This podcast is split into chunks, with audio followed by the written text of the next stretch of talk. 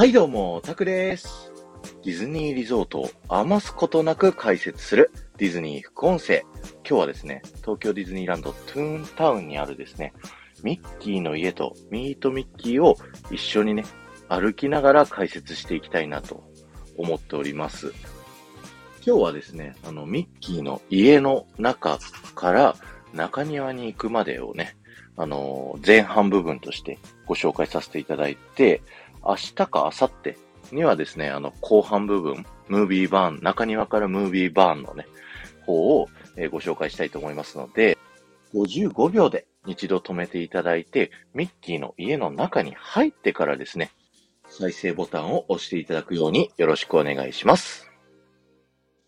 はい。ということでね、ミッキーの家入っていきます。まず次の部屋にね、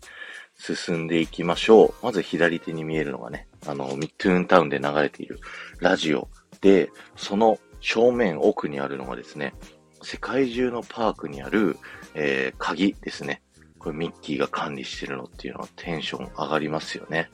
そして、右に進んでいって、突き当たりですね。あの、留守番電話がありますよね。これはミッキーの、あの、留守番電話の声を聞きながらですね、いろんな人の留守電を聞くことができるんですけど、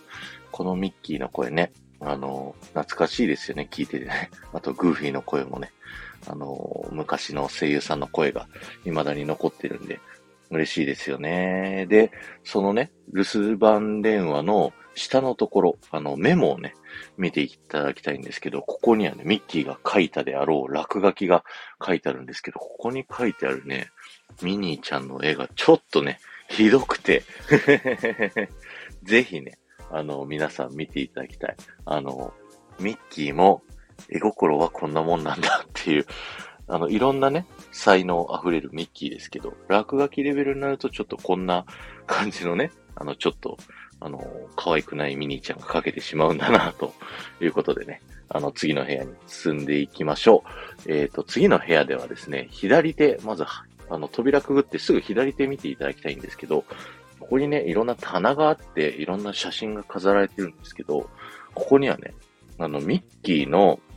あの、ミッキーマウスクラブっていう、昔アメリカでやってたね、テレビ番組のファンクラブみたいなのがあるんですよ。ミッキーマウスをね。ミッキーマウスクラブっていう。それの会員ナンバーの1番のね、カードが飾ってあって、すごい貴重なものになるので、ぜひね、見ていってください。そして進んだ突き当たりですね、あの、自動で演奏するピアノが置いてあって、で、そこのね、流れてくるあの、丸みたいなやつが全部ミッキーになってるんですけど、一個だけ隠れグーフィーになっているっていうのは、結構皆さんあの、有名なので、見てると思うんですけど、今回ね、注目していただきたいのが、その右上にメトロノーム、あの、カチカチカチカチこう、あの、音のね、タイミングを合わせてくれるやつの、あの、メトロノームのね、こう、スピードを操作する石の部分が隠れミッキーになってるので、ぜひ見てみてください。で、次の部屋、進んでいきましょう。次の部屋はですね、あの、ミッキーがね、くつろぐソファーと暖炉が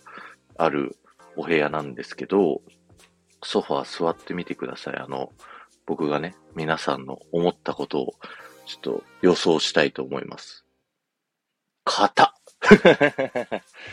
僕もね、最初座った時そう思いました。ミッキーのお尻はこのソファーが気持ちいいぐらいってことはよっぽど硬いのかもしれないですね。じゃあ次の部屋進んでいきましょう。次の部屋はですね、あのー、台所？洗濯機がありますね、正面にね。その中にはミッキーのね、手袋だったり、あの、いろんな洗濯物がありますので、ちょっとミッキーのね、プライベートなところをね、覗けるような感じがして嬉しいですよね。